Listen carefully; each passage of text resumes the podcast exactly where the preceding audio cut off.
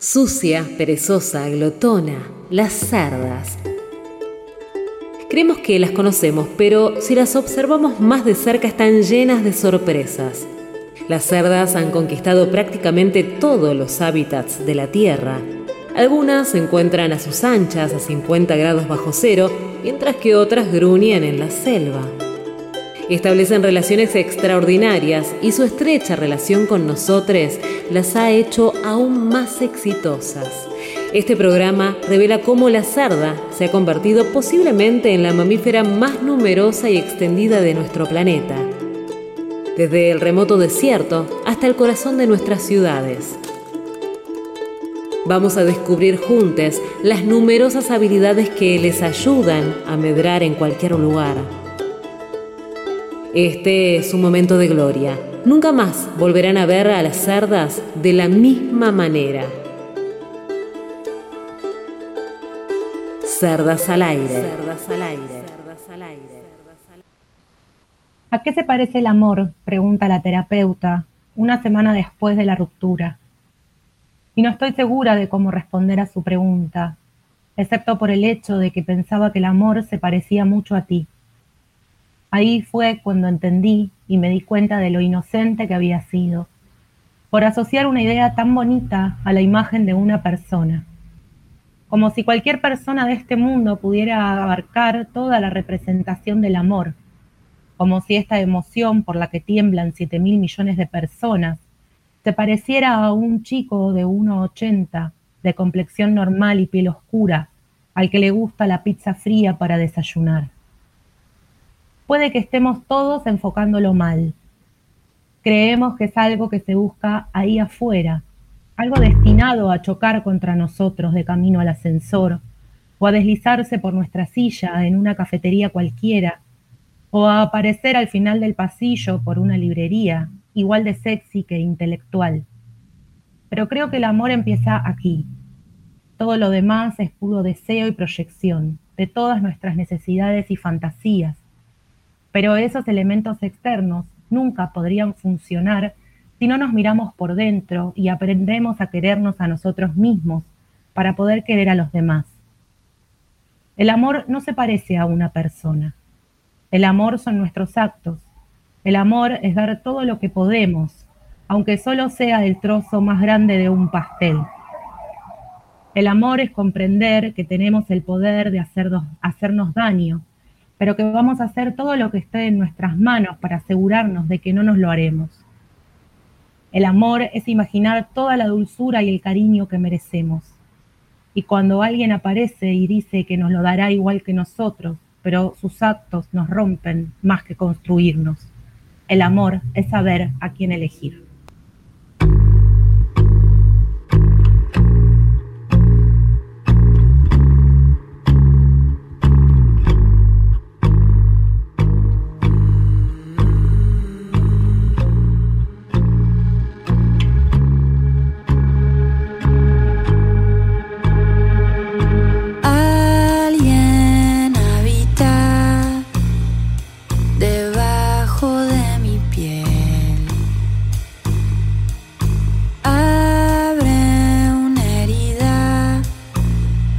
But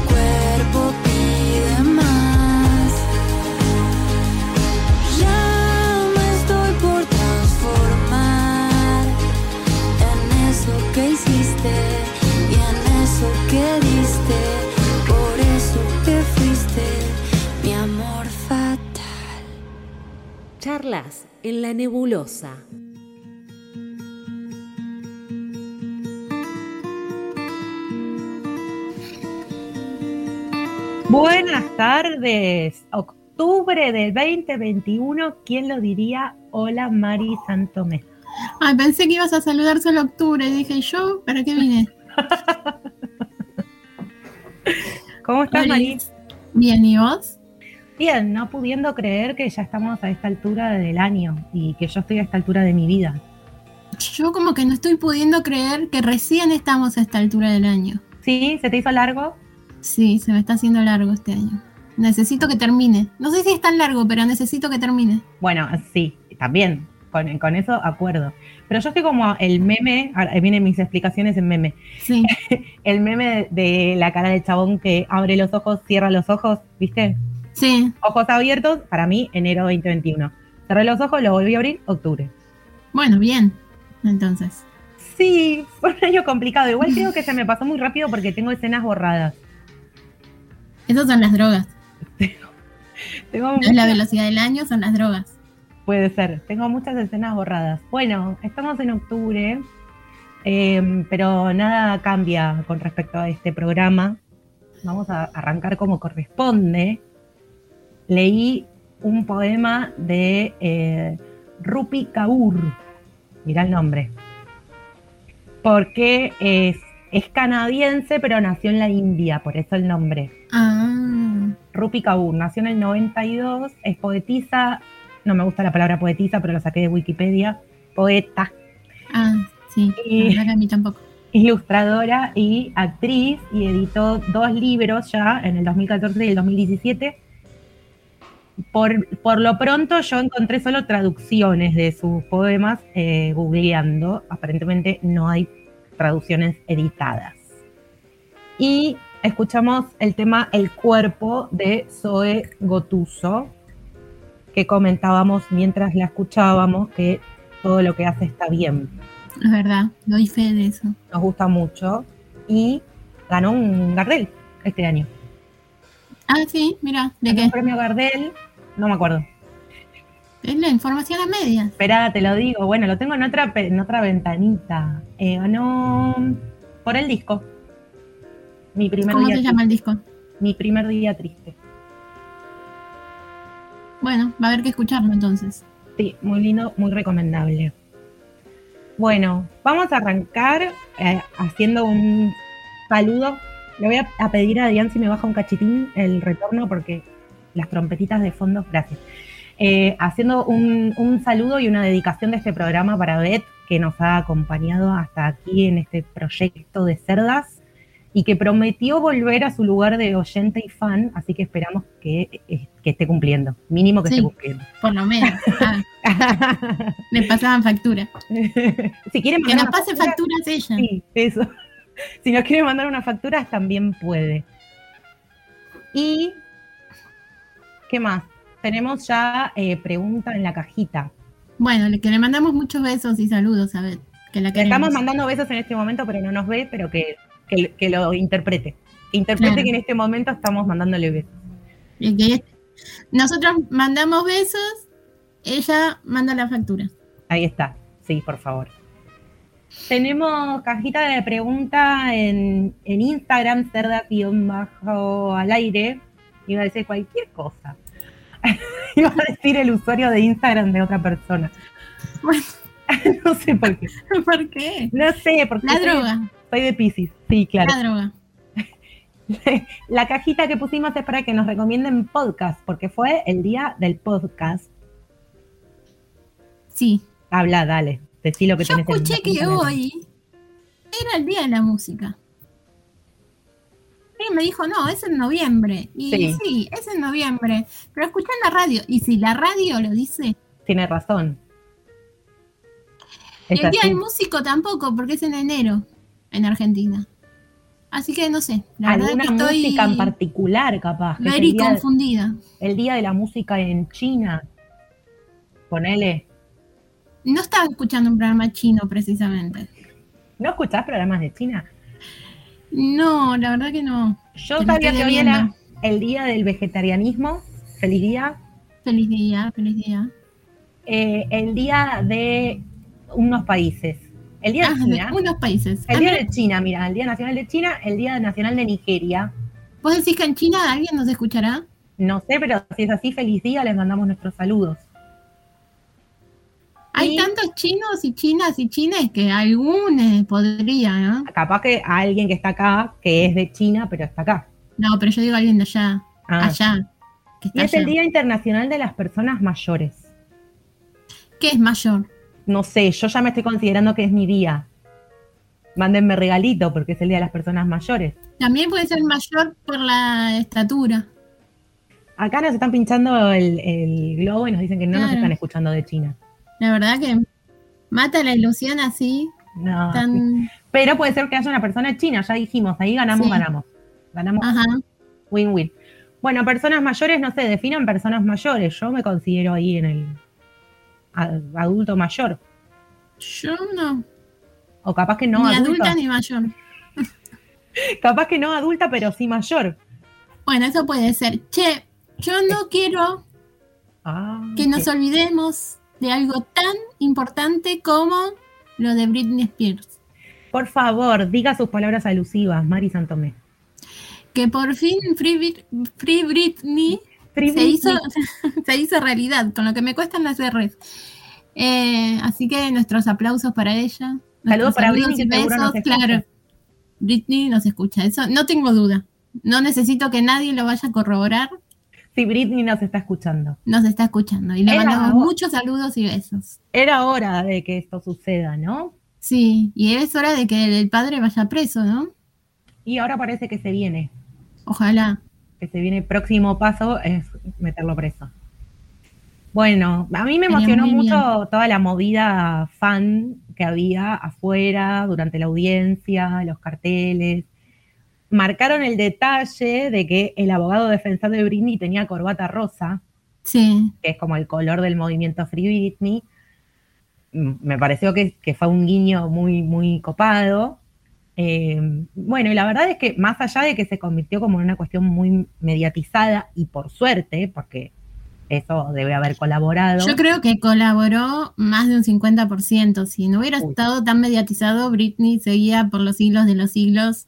Con la tutela del padre. Sí, eso sin dudas. Pero qué terrible pensar que estaba en esa condición de casi esclavitud, eh, de, de- de nada de autonomía, de no poder tomar decisiones de lo que hacía con su vida, con su dinero, con su trabajo, con su cuerpo, con su nada, nada. Nada, y cuántas personas que están en la misma situación o peor y que, bueno, van a seguir así.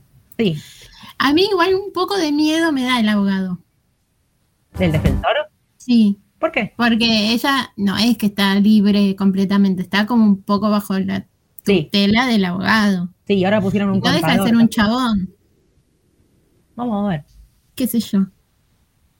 Vamos no me qué pasa. genera un 100% de confianza. Yo traía una consulta para hacer, saliendo del tema Britney. Eh, tengo una duda. A ver vos qué opinás. Sin, sin por favor. Sin, Ah, sin bueno. chistes de doble sentido. tengo una duda. Resulta que yo comí unas empanadas a las 6 de la tarde Sí. y dije en un momento, le dije a alguien que estaba almorzando, Ay, ¿Empanadas de qué? de soja texturizada, Ok. sin carne. Es importante ese dato. Dije que estaba, eh, estaba almorzando. Porque yo no había almorzado, almorcé a las seis, me dijeron, no, a esta hora es una merienda. No. Claramente no. Porque qué era la primera comida del día, era el desayuno. Eso, ¿qué prima? ¿La comida que te faltaste o el horario de la comida? O sea, yo estoy merendando empanadas o estoy haciendo mi almuerzo que no hice. En todo caso, es un almuerzo merienda. Ponele que lo inventemos. Ponele. Pero para mí eso es almuerzo. Es un almuerzo por más que sea a las seis de la tarde. Sí, claro. Yo estoy de acuerdo. Adrián, ¿está de acuerdo? Levánteme la mano. Sí, está de acuerdo. Para ¿Qué es esto de la policía de, de las comidas? Porque si es a las 6 de la tarde no puede ser un almuerzo, tiene que ser una merienda, más allá de que no hayas almorzado y de que sea una comida salada, una comida Esta de persona que lo dijo, ¿es un señor, una señora o un señore? Es un señor. Un señor, ¿ves? Los hombres me explican cosas, gran libro, búsquenlo. Sí. Eh, es un señor, claro, que me explicó que, que era lo que estaba haciendo yo. Yo, Ah, estaba, bueno, yo entonces, estaba merendando. entonces estabas merendando. Tenía razón el señor. Sí, sí, si lo dice un señor que te explicó lo que vos te estabas haciendo, estabas merendando. Ahí está, listo, se resolvió el problema. Sí. Bueno, Bien, Si lo hubiera sabido antes. no teníamos toda esta discusión. No, claro. Inútil tener toda esta discusión si un señor ya me explicó cómo eran las cosas. Yo en tu lugar le hubiera dicho, tenés razón, te pido disculpas, no va a volver a pasar. No va a volver a suceder. Bueno, eh, estábamos diciendo que tenemos la cajita ahí para que nos recomienden podcast, porque fue el día del podcast. Ya hay algunos, ya los compartimos, porque esto empezó a circular desde ayer y hay recomendaciones muy interesantes y después vamos a hacer las nuestras propias. Bueno, yo tengo Pero- unas cuantas. Sí, muy bien. Acuérdense que también en Instagram pueden encontrar el link al cafecito, que ya dijimos que lo vamos a convertir en un heladito, porque empieza a hacer En calor. en un frappé. En un frappuccino. Y que Es también un pueden. Ah, que no tomaba café, no sabía ni el Un nombre. de- frappuccino, claro, eso es eso, un, un capuchino frío. Eso. Si querés, le pregunto al señor que me dijo lo de la merienda y le digo que te explique. Bueno, sí. Pasarle mi número. Que también pueden seguir a Hacer Yoga Escuela, a Abra y a Dinamo Escuela Podcast, como de costumbre, que nos acompañan a sostener este bello programa. ¿Qué tenemos para hoy? ¿Querés hacerme un adelanto? Tenemos un montonazo de cosas. Vuelve la columna de ecología. Esperábamos, estábamos esperando. Estábamos esperando con ansias. Hoy hablamos además sobre sol- solo temas importantes hoy. Un montón. Sí, tenemos una invitada especial que va a hablar sobre aborto. Porque fue el 28 de septiembre el Día de Acción Global por el derecho al acceso al aborto eh, seguro. Así que vamos a Y, estar hablando de eso. y bueno, y el resto no puedo decir porque dije solo temas importantes. No, porque después tenemos una de mis secciones favoritas que es la falopita. Claro, y en temas importantes ahí la cagué. Una falopita que a, a mí ya me tiraron un adelanto de que viene como polémica, Sí, sí. Viene Con un- bien arriba. un tema de actualidad. Mucha actualidad, siempre. O sea, es que la columnista que hace escoliosis y falopita, siempre con todos temas actuales. A la orden del día. Sí. Porque como es muy moderna, muy joven. Claro, está siempre en la pomada. El Centennial. ¿Ya, ya dijimos en la pomada otra vez? Eh, seguramente. Frases de los 70, 80 sin repetir y sin soplar. Igual En la cresta de la ola. es una es un arrastre esto, porque yo no decía en la pomada en los 80 porque era muy pequeña. Era Ajá. de viejas. Claro, era un arrastre, es un arrastre generacional, como decir. Bueno, ¿te acordás de Paolo? Sí. Tenía como mucha esa cosa hippie de los 70, el personaje, pero era un personaje más fines de los 80, 90. Claro, sí, ese sí era de nuestra época. Claro. De la tuya. del- Perdón, pero ahora esta mesa ya es completamente eh, de las cuatro décadas. No, no, no, no, ¿eh? Para Mari- nada. Te faltan tres meses. Me faltan tres meses. Ya está, ya estás Yo adentro. estoy en los 30. Te faltan Una piba soy. tres meses y estás al horno.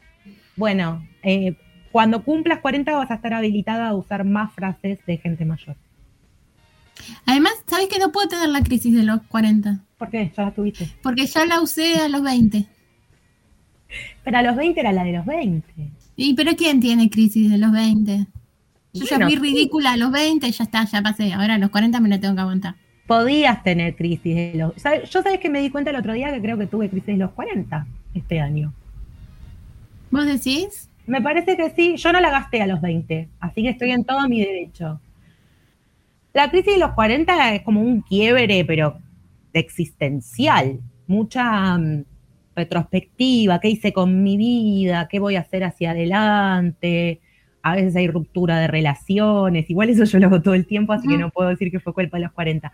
¿O sí? Eh, mudanzas, pero tipo te vas a vivir a otra provincia, eh, cambios de trabajo, como que renunciaste, vas a la mierda del trabajo de toda tu vida, eh, cosas así, como muy quiebres la crisis de los 40. ¿Vos decís que en tres meses me pasa todo eso? En una de esas, mientras vos sigas Mm. haciendo cerdas, podés irte a vivir a donde quieras y trabajar de lo que quieras. Yo no tengo ningún problema con tu crisis. Lo que no podés hacer es dejar de hacer cerdas. Ah, bueno, está bien. ¿sí? Lo eso no importante entre- primero. que Me gustan las prioridades. Acá la prioridad de cerdas, no tu salud mental, ni física, ni nada de lo que se te ocurra.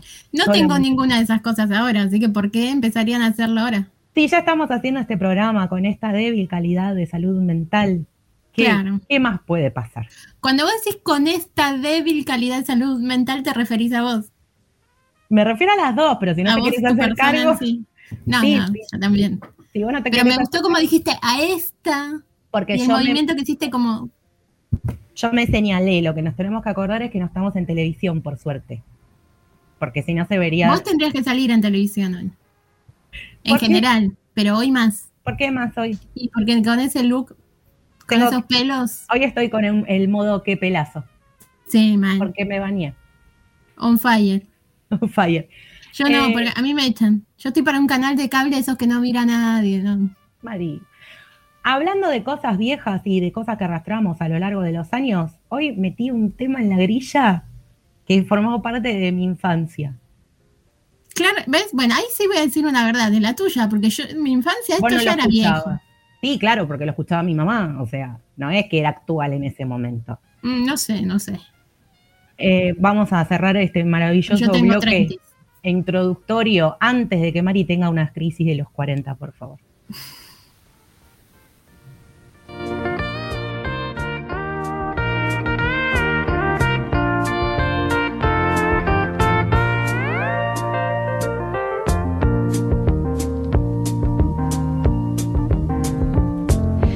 Such a feeling's coming over me.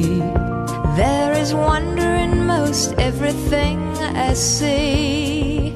Not a cloud in the sky, got the sun in my eyes, and I won't be surprised if it's a dream. Everything I want the world to be is now coming true, especially for me. Reason is clear it's because you are here. You're the nearest thing to heaven that I've seen.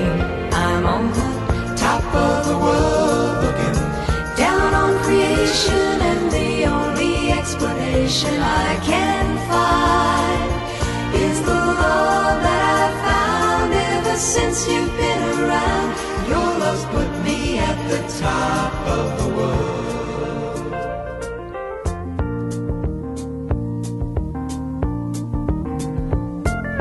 Something in the wind has learned my name, and it's telling me that things are not the same. In the leaves on the trees and the touch of the breeze, there's a pleasing sense of happiness for me. There is only one wish on my mind. When this day is through, I hope that tomorrow will be just the same for you and me. All I need will be mine if you are here. I'm on the Top of the world looking down on creation, and the only explanation I can find is the love that I've found ever since you've been around. Your love's put me at the top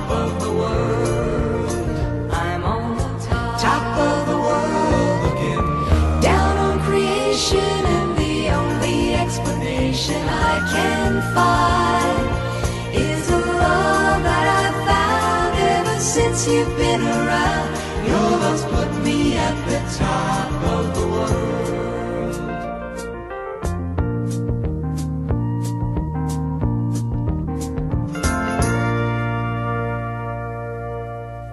Cerdas al aire. Escúchanos también en Spotify. Puercas, irreverentes y desfachatadas. Cerdas al aire.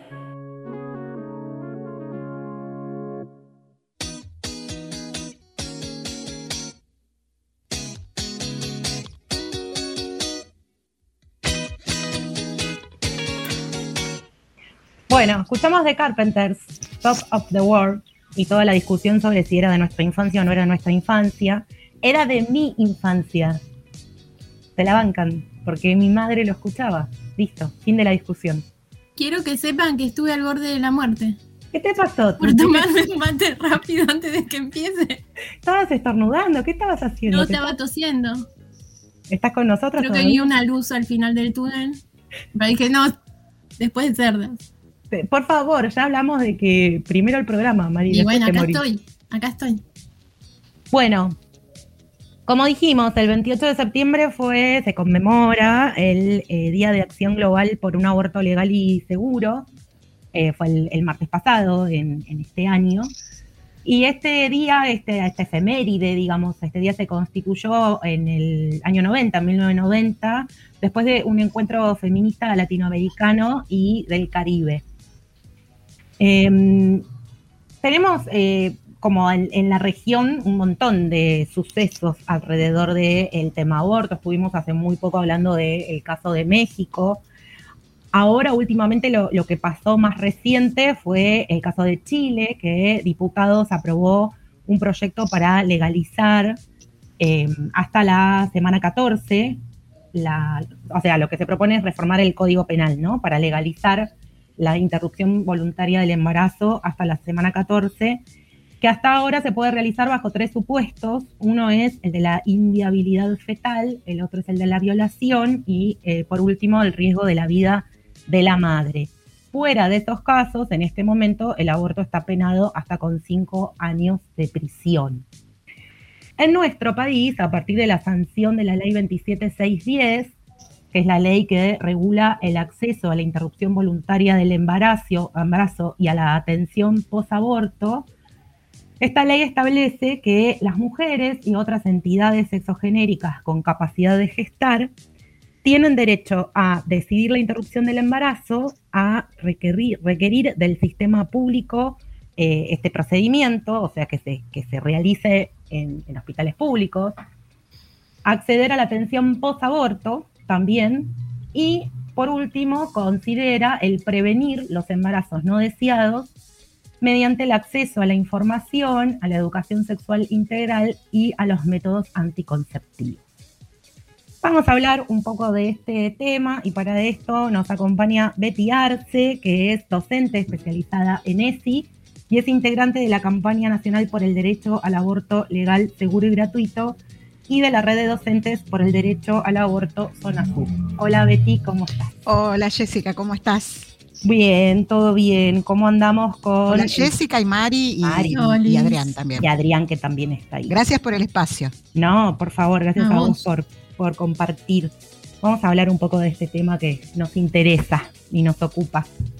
Em, Lo primero que te iba a preguntar es, ¿qué te llevó a vos a comprometerte con el reclamo por el aborto legal, seguro y gratuito?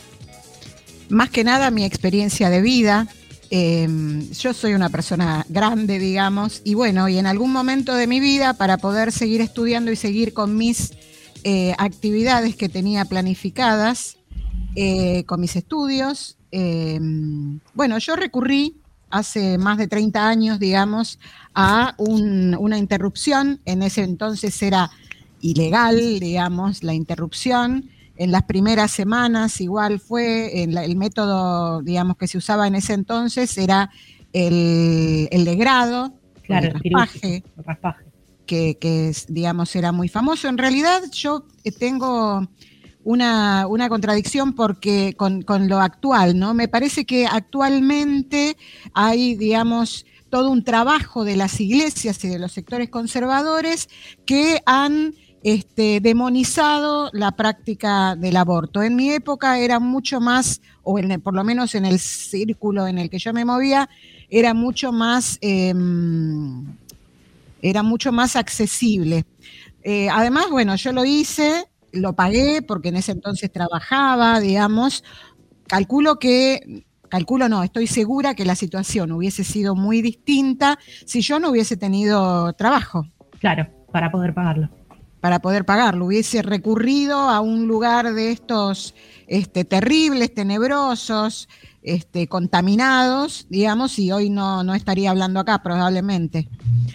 Pero fue una gran liberación en su momento recurrir y, Se nos interrumpió un cachito. eh, claro, mi plan, mi proyecto de vida eh, que, que tenía, digamos, sin, eh, en ese momento no quería tener hijos, ni hijes. Este, después, unos años después, sí quise, los tuve sin ningún problema, sin ninguna secuela, eh, ni psíquica, ni biológica, ni, ni, Sí, ni física. Tranquilamente, digamos, este, fui totalmente fértil después. Así que este, más que nada es esto. Y vengo hablando de este tema, he trabajado mucho tiempo en escuelas, yo creo que en escuelas secundarias, este, desde la década del 90, lo hablo, digamos, y, siempre eh, traté mm, de dar a conocer la posibilidad de la ILE, que es la interrupción legal del embarazo. Claro, En las escuelas, muchísimas chicas que dejaban de estudiar, uh, fulanita ahí, no, profe, quedó embarazada. claro, por, abor- ah, por embarazos no, no deseados en ese momento de, de la vida. Te iba a preguntar justamente, hoy en día, aún con la vigencia de la ley ya, ¿cuáles te parece que son los principales obstáculos para poder incluir el tema aborto como contenido pedagógico en las escuelas? O sea, que se hable de esto en en el aula. Y sí, principalmente este, las iglesias, este, hay un gran avance de los sectores evangélicos este, y, mm, y obviamente la iglesia católica, que es eh, por lo menos que tiene eh, la hegemonía espiritual, si queremos decirle, en, nuestro país y en algunas provincias es realmente muy importante la influencia. Este, el otro día estaba, estuve en una plenaria de, mm, de la campaña nacional por el derecho al aborto legal, seguro y gratuito. Y bueno, parte de- del diagnóstico de, las, eh, de la situación en algunas provincias no hay, no existe una sola, un solo profesional eh, ginecólogo que, que garantice la interrupción legal del embarazo después de la semana 14. Eso me parece grave. En las provincias, este, digamos, la situación es muy parecida en Salta, este, Catamarca, Formosa, digamos, esas, este, provincias que tienen una, raíz bastante conservadora. Eh, y obviamente hay aliados al poder a quienes les conviene, eh, digamos, aliados conservadores, algunos medios que, digamos, que hacen hincapié en esta cosa conservadora y en la demonización que dije hace un rato acerca de, del aborto, este, que trabajan para eso, digamos, ¿no? Mientras menos libertades haya, eh, la gente es más eh, fácil de, de, dominar, lamentablemente. Sí, Esto es hace, una... hace poco había eh, surgido el caso de una médica que creo que fue en Salta o en Santiago del Estero, que había ido presa eh, por facilitar una interrupción del, embarazo, aún con la vigencia de la ley, ¿no? Eh, claro, claro. Y aparte que esa interrupción se había llevado a cabo con el misoprostol y la acusaban de provocarle un aborto a una persona que se acercó, digamos, al centro de salud donde ella trabaja para solicitar un, una interrupción de, del embarazo. Del embarazo una interrupción voluntaria, porque en realidad decir que una médica provoca un aborto eh, a una persona cuando esa persona lo que tiene que hacer es tomar una medicación o aplicarse una medicación es una ridiculez. Sí, digamos, esta persona estuvo dispuesta, se le proveyó, como indica la ley, de la, digamos, lo, los comprimidos y se realizó. Tanto sí. es así que esto no prosperó digamos, esa denuncia. No, a las horas la liberaron, pero es como darle vuelta también porque esta, esta la aplicación de la ley y toda la lucha por, por el aborto también, eh, en lo que se fundamenta principalmente es en el acceso a la información. Entonces, al confundir, decir cosas que no son, que en esto también los medios tienen mucho que ver, ¿no? Mal informar o desinformar, se, se generan opiniones que están basadas en ideas que son erróneas, que son mentiras y que muchas veces son intencionalmente mentiras. Claro, claro, y que el Estado no está haciendo nada para difundir, porque, ojo, una ley no es solamente la sanción y que esté escrita en un librito. Una ley debe, digamos, ser, eh, debe tener inclu incluida una difusión de lo que son los derechos que tienen las personas en condiciones de gestar eh, para que puedan manejarse a partir de ahí. Autónomamente, claro. Ir a un centro de salud, presentarse. Eso te iba pedir, a preguntar, ¿cuáles son los pasos? Bueno, acercarse a un centro de salud, pedir el consultorio de IBE, eh, si es que tiene menos de 14 semanas. Lo que puede suceder es que en ese establecimiento no realicen, no lo realicen porque la ley lamentablemente incluye eh, la objeción de conciencia, pero tienen obligación de informarle en qué espacios sí eh, se realiza esta práctica. Se va a acercar eh, a esta, digamos, al espacio que esté realizando este, las interrupciones voluntarias del embarazo, eh, le van a indicar muy probablemente una um, ecografía ginecológica para, eh, digamos, saber la edad gestacional y eh, el saco embrionario, qué características tiene el saco embrionario y a partir de ahí le tienen que indicar, y no indicar, sino entregar por lo menos en los centros de salud estatales, en los CAPS, en los hospitales públicos, municipales o provinciales, le tienen que entregar la cantidad necesaria de misoprostol, que son 12 pastillas, para que la persona lo practique en la tranquilidad de, su casa, digamos, en la seguridad de su casa. Es una, digamos, es un procedimiento, eh, algunas veces, en algunos casos, eh, después de la primera ingesta, en el caso de que sea oral, porque hay una versión que se, que es, eh, se, se, se, aplica por, por eh, la región vaginal.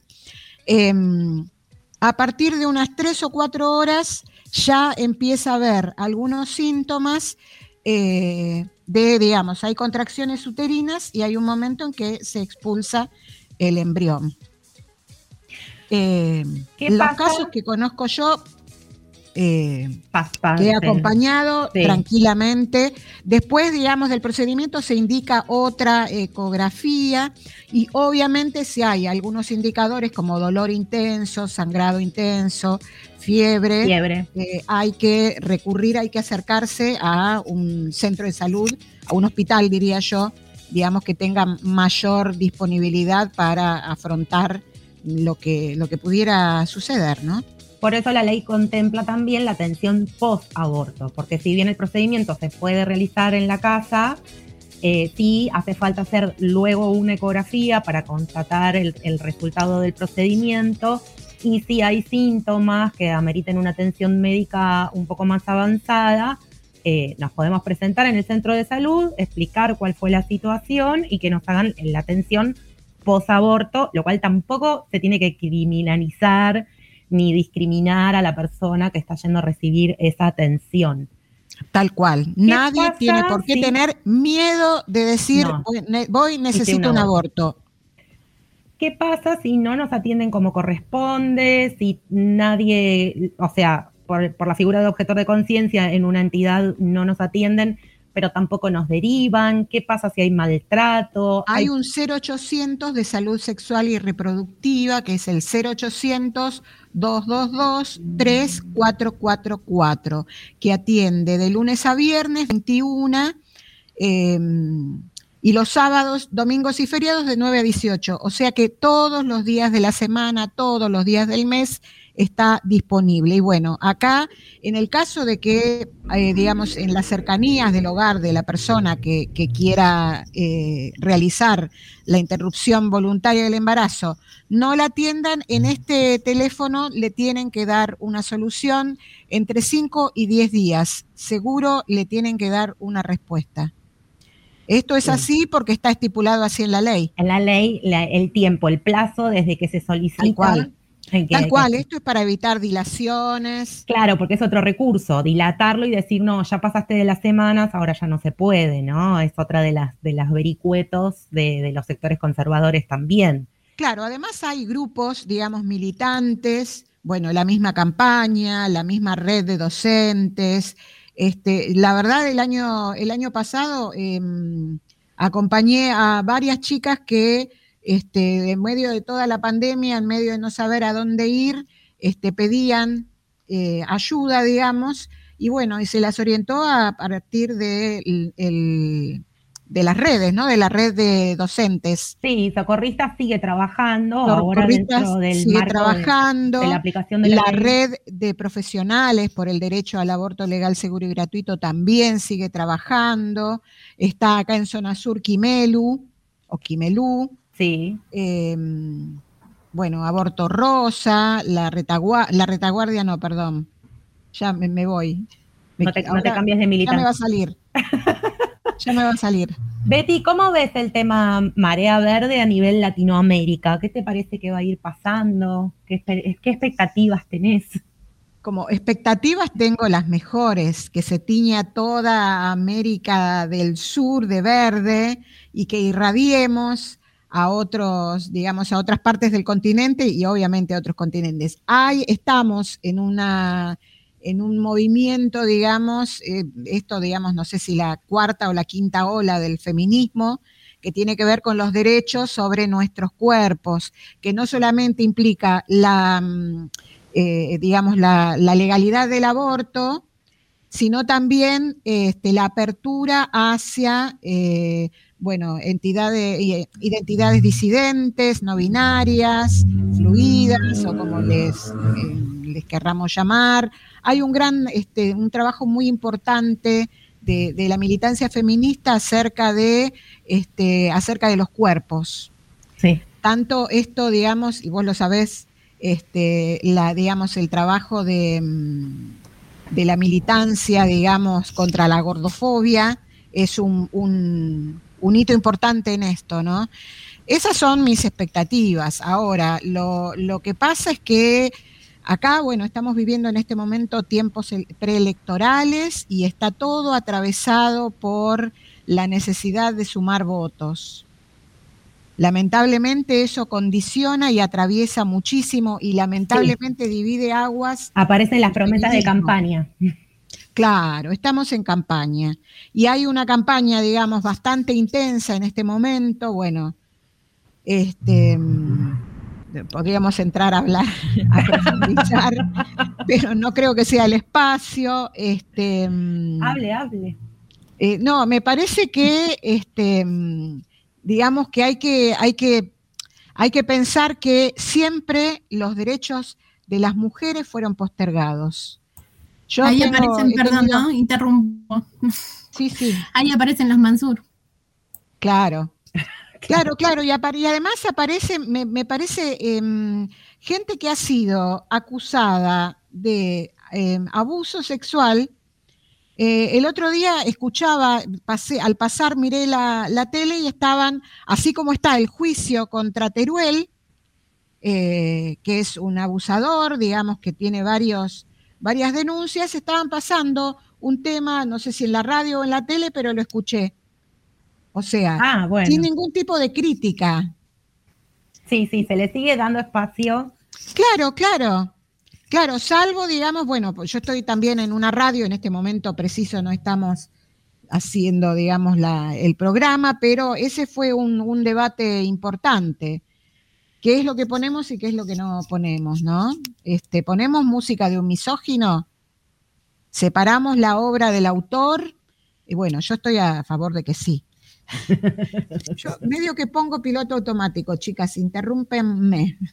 Sí, ya sabemos cómo, yo ya sé cómo hablas, Te tengo que poner pausa.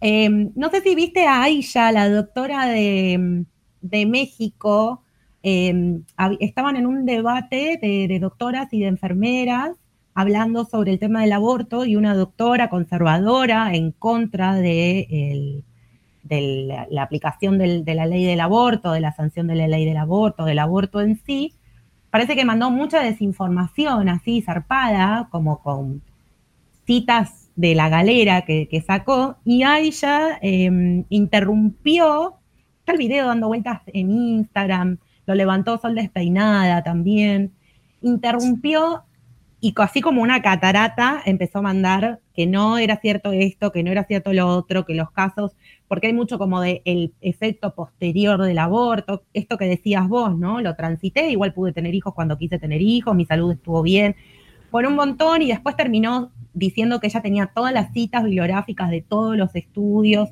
y ahora está como muy viralizado esto, ¿no? Eh, no, sé qué opinás con respecto al rol de los profesionales de la salud en torno a la información, a cómo se aborda el tema, o, qué viste vos en todo este recorrido de cuáles son las posturas de profesionales de la salud eh, con respecto al aborto antes o después de la ley. Sí, en realidad este, hay espacios em, donde, bueno, hay una, realidad. En nuestro medio, digamos, en nuestro país, eh, se sacraliza la, idea, digamos, y se idealiza la, figura de un profesional de la salud, cuando en realidad es una persona atravesada por, este, por creencias, por filosofías, por religiones, y de esta manera, digamos, es una persona, es un ser humano, es una subjetividad tenemos que pensar bien esto, digamos, antes de tomar a rajatabla, de tomar como palabra santa que lo que diga alguien, justamente teniendo en cuenta esto, ¿no? Que, todo el mundo tiene, digamos, intereses en, alguna, en algunas ideas. Este, y el tema del aborto está, digamos, eh, reconocido por la Organización Mundial de la Salud. No es lo mejor, la mejor referencia, pero eh, la, digamos, a nivel mundial, cada vez son más los países que adoptan la legalización del embarazo en las semanas iniciales. Eh, así que bueno, es una realidad, es un tema de salud pública y es un tema que no se va a tocar, no vamos a ir hacia atrás con la ley, este, más bien vamos a ir hacia adelante. adelante. Betty, muchas gracias. Hablamos con Betty Arce, docente especializada en ESI, integrante de la campaña nacional por el derecho al aborto legal, seguro y gratuito y de la red de docentes por el derecho al aborto de Zona Sur.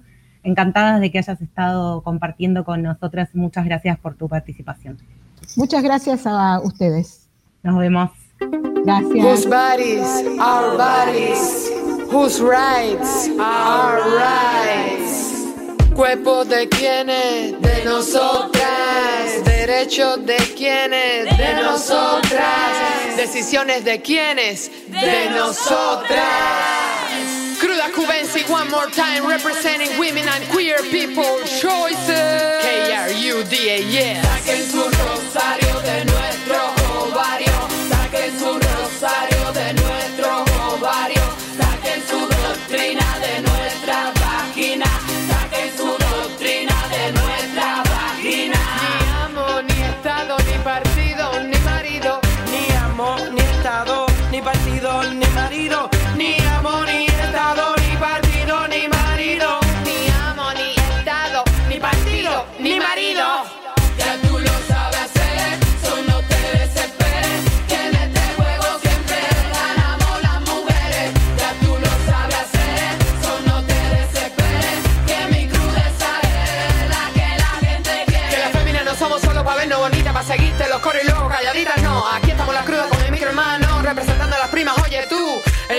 En tenemos gran importancia, nuestro lugar defenderemos con elegancia, más que ustedes conocemos la discriminación. Somos clase humilde, somos color, pero además somos mujeres, necesitamos amor, conocemos el sudor, disfrutamos nuestro olor, tenemos tan buen sabor. No somos Mickey, ni Chiqui, ni Ricky, criatura diferente pa' tu psiqui. Somos Mickey, ni Chiqui, ni Ricky, criatura diferente pa' tu psiqui. Afro latinoamericana y caribeña,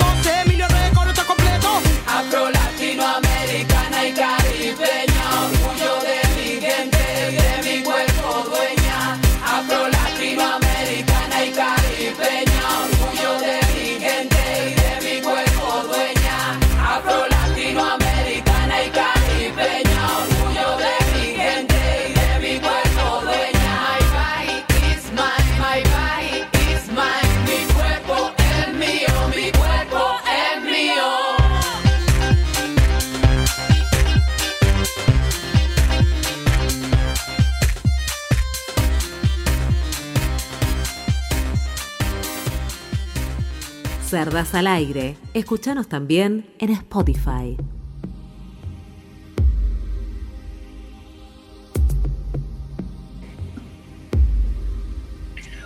Bueno, volvimos. ¿Qué tule, eh? ¿Qué onda, Tranqui? ¿eh? Tranqui, Betty. Sí. Un montón de información comprimida, es de las mías. Sí.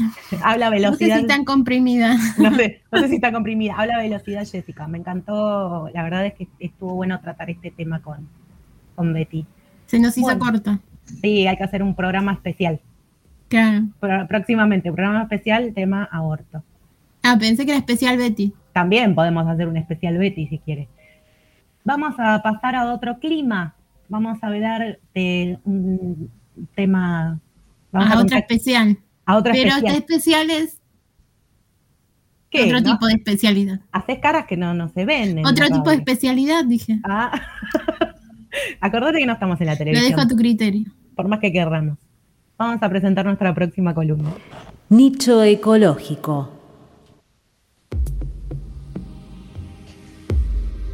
Paulina está con nosotras. ¿Cómo estás, Buenas. Paulina? Buenas. Bien, bien, bien, todo bien.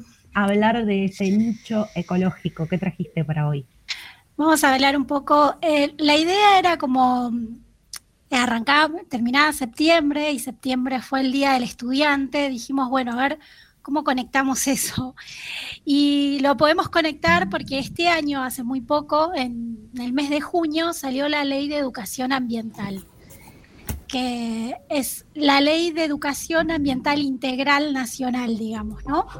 Y la idea era que, bueno, entre todas, o sea, nosotras y la oyentada, reflexionemos acerca de lo que implica una ley de educación ambiental, a ver cómo, cómo la pensamos. Si, si puede ser una herramienta, si nos podemos ilusionar con una ley así, o dejamos pasar la oportunidad, digamos. Bueno, la ley, eh, como toda ley, es muy amplia en, un montón de conceptos, ¿no es cierto? Pero básicamente lo que establece, ¿no es cierto? Es esto de, de poder establecer eh, como los contenidos específicos, esos eh, dentro de un proceso educativo, ¿no? Los contenidos específicos y transversales para la formación en lo que es una conciencia ambiental. ¿No es cierto? ¿Qué, implica la ley? ¿Quiere decir que antes no había educación ambiental? No, no es así. Eh, la realidad es que desde el Estado Nacional siempre se establecen estrategias, ¿no es cierto? Estrategias nacionales de educación ambiental, pero digamos que con esta ley eh, se formalizó en una política pública nacional. Estas estrategias nacionales que por ahí salían en gobiernos anteriores hoy a través de esta ley se pueden formalizar a través de una política nacional. Ah, les comento a mí lo que me pareció interesante. Vale. Eh, todas las leyes de educación, eh, perdón, todas las leyes ambientales, o la mayoría de ellas, después de la reforma del 94, se establecieron como leyes de presupuestos mínimos. No sé si todos saben, pero eh, la Constitución Nacional dictamina que la parte de los recursos nacionales, eh, los recursos naturales, tienen un dominio originario en cada provincia. Entonces, cada provincia, digamos que gestiona sus recursos naturales. Y con esta herramienta de las leyes de presupuestos mínimos, lo que establece Nación es como un piso básico y homogéneo que todos debemos cumplir y de ahí cada provincia establece su ley. ¿Qué pasa con esta ley? La idea era que salga como una ley de presupuestos mínimos de educación ambiental, pero no fue así. Salió como una ley común. ¿Por qué? Porque tienen competencia compartida el Ministerio de Ambiente y el Ministerio de Educación. Entonces acá jugó un poco esa fusión que se hizo entre los ministerios y creo que se cedió esa, esa oportunidad que había de establecer como un piso, ¿no? ¿Por qué? ¿Por qué es importante este piso? Pienso, recién ustedes estaban hablando de lo que es la, ley de interrupción voluntaria del embarazo, por ejemplo, y me pongo a pensar en la ley de educación sexual integral y cómo se aplica diferente eh, a lo largo y a lo ancho de la Argentina. Bueno, con esta ley de educación ambiental puede suceder lo mismo, porque no hay requisitos mínimos para establecerla. Entonces, de texto es muy linda, es muy esperanzadora, pero sabemos que cuando baje al territorio va a estar atravesada por los intereses de cada gobierno provincial. Y a mí eso como que me desalienta un poco, claro. Em, lo, lo pienso así. Pero también, por ejemplo, algo que me parece interesante de esta ley que establece esta educación ambiental tanto en los sistemas formales como no formales de educación. Y creo que me parece que esa parte que habla de sistemas no formales eh, establece una oportunidad, ¿no? Porque lo que está diciendo es, no solo en escuelas públicas y privadas, si hay sociedades de fomento, si hay sociedades barriales, en cualquier lugar de educación no formal, se va a poder establecer ¿no es cierto?, esta ley ambiental. Y acá intervienen los educadores populares, que para mí son súper importantes en materia de educación ambiental, ¿no? ¿Por qué? Porque salimos del marco de, la enseñanza tradicional, por así decirlo, ¿no? Y eso está bueno. Para mí, eso es una oportunidad que tiene esta ley, ¿no? Que se, o en el sistema formal va a estar, tiene que haber una currícula ambiental que encima tiene que ser transversal a, todo, a todos los contenidos educativos, pero también está bueno que esté en otros sistemas y en el sistema no formal, en las nuevas tecnologías y en los medios de comunicación. Y ahí creo que es una buena oportunidad de tomar esta herramienta y hacerla valer. Eh, entre todos los objetivos que tiene esta, esta, esta ley, uno es lo que tiene que ver con la justicia social, igualdad de derechos, ¿no es cierto? Pero me agarré de lo que habla de justicia social y lo asocio a esto de la educación no formal, ¿no? Entonces, como esta oportunidad de por ahí eh, poder darle más herramientas a aquellas personas que tal vez están un poco fuera del sistema formal, incorporándolos a través del sistema no formal, ¿no? Y que conozcan estos derechos, eh, porque una ley de educación ambiental no es otra cosa que informarte acerca de los derechos que vos tenés como ciudadano a poder eh, vivir en un ambiente sano, equilibrado, digamos, y ambientalmente amigable, por así decirlo. Entonces está bueno que esto se dé así, ¿no es cierto? Em, Te hago una pregunta, Pauli. Sí. Algo como estabas hablando de la ley de ESI recién, eh, de la aplicación de la ley de ESI, pensaba si así como la ESI tiene los lineamientos curriculares, si ya salió algo similar con respecto a educación ambiental. No, en realidad no, porque esta ley sabemos que es de junio, es muy nueva, ¿no? muy nueva. La ley lo que va a hacer es establecerse a través de una estrategia nacional. Esta estrategia eh, nacional, como toda ley, tiene muchos eh, organismos. Primero se tienen que juntar el Ministerio de Ambiente con el Ministerio de Educación. ¿no es cierto?, para establecer esta estrategia. Pero a la vez, como es una ley federal y la idea es que baje a territorio, también se tienen que es juntar los consejos federales, tanto del medio ambiente como los consejos federales de educación. Y eso a nivel tiempo-estado es otra escala, digamos, va un poco más lento.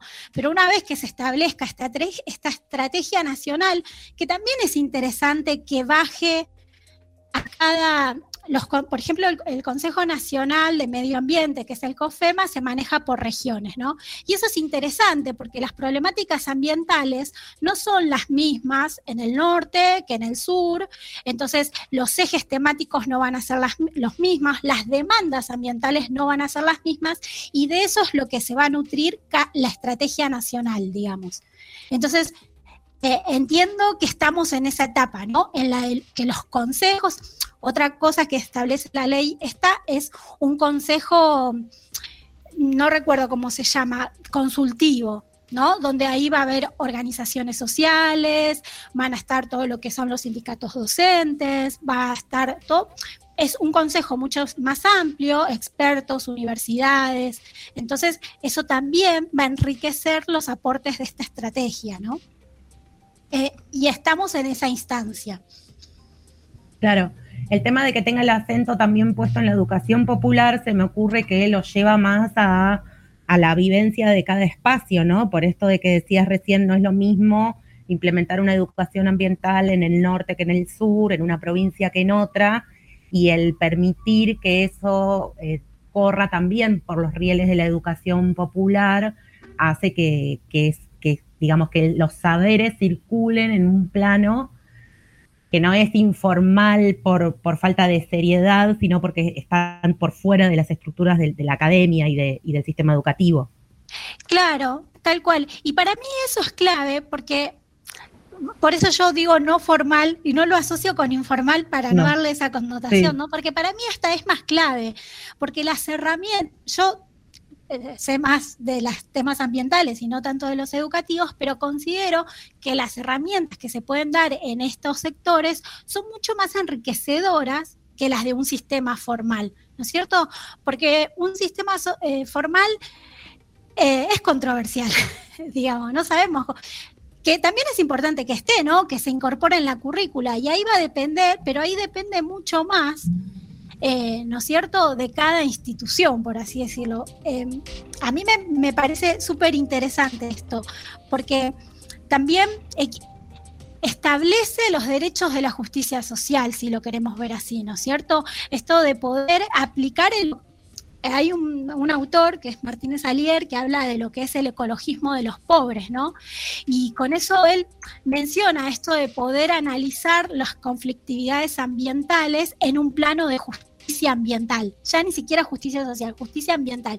Y eso es la idea de bajarlo al territorio, de poder llegar esta ley que es que en texto es tan abstracta, tan amplia, poderla bajar a territorio y que se produzca esto que vos decís, que la gente se eduque, digamos, nos eduquemos todos y exijamos más, porque de eso se trata, ¿no es cierto? De poder tener más demandas a través de los conocimientos que adquirimos. Claro, a mayor acceso a la información.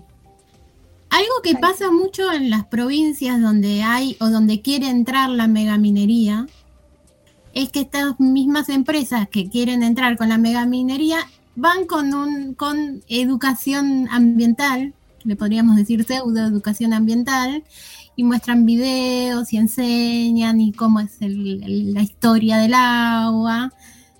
Obviamente, como todo manejado a su favor para decir, no, no contaminamos, no, no derrochamos agua, no. ¿Te parece que va a haber una especie de regulación gracias a esta ley? No sé si va a haber una especie de re- regulación, entiendo yo, doy mi opinión, porque pasa por dos carriles diferentes. Pero sí lo que puede asociarse con, con uno, si, si- si esta ley se llega a implementar de lleno, es que haya más demandas sociales a estas cuestiones, ¿no? Que haya más presión social, que haya más eh, movilizaciones, tal vez porque conozcamos a través de otras fuentes todo lo que son eh, las consecuencias de, de estas actividades.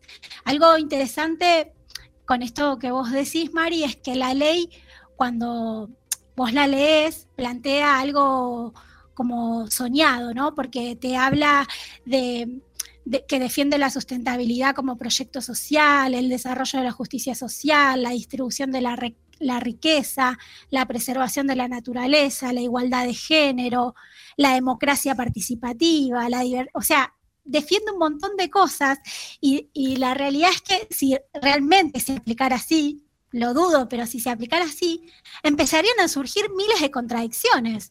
Es la mejor ley del mundo. Ta- Tal cual, si, si sucede es la mejor, pero quiero decir, eh, es imposible plantearnos todas estas cosas sin, no- sin ponernos a pensar en el, en el modelo productivo, económico y social en el que estamos sumergidos. O sea, como decir, eh, no- nos va a empezar a hacer ruido un montón de cosas. Pienso que una, un, no sé, que un pibe o una piba que vive en Nordelta y empieza a hablar de respeto a la diversidad, de justicia social, se va a llenar de contradicciones en sí. Y un pibe que está en Villa Inflamable también se va a llenar de contradicciones al escuchar todas estas propuestas, ¿no? Y me parece que ahí hay una como una idea, digamos, o un hilo para poder sacar de esta ley, que en, definitiva los que la tenemos que impulsar, por, por así decirlo, vamos a tener que ser eh, todos nosotros, porque no queda otra, digamos.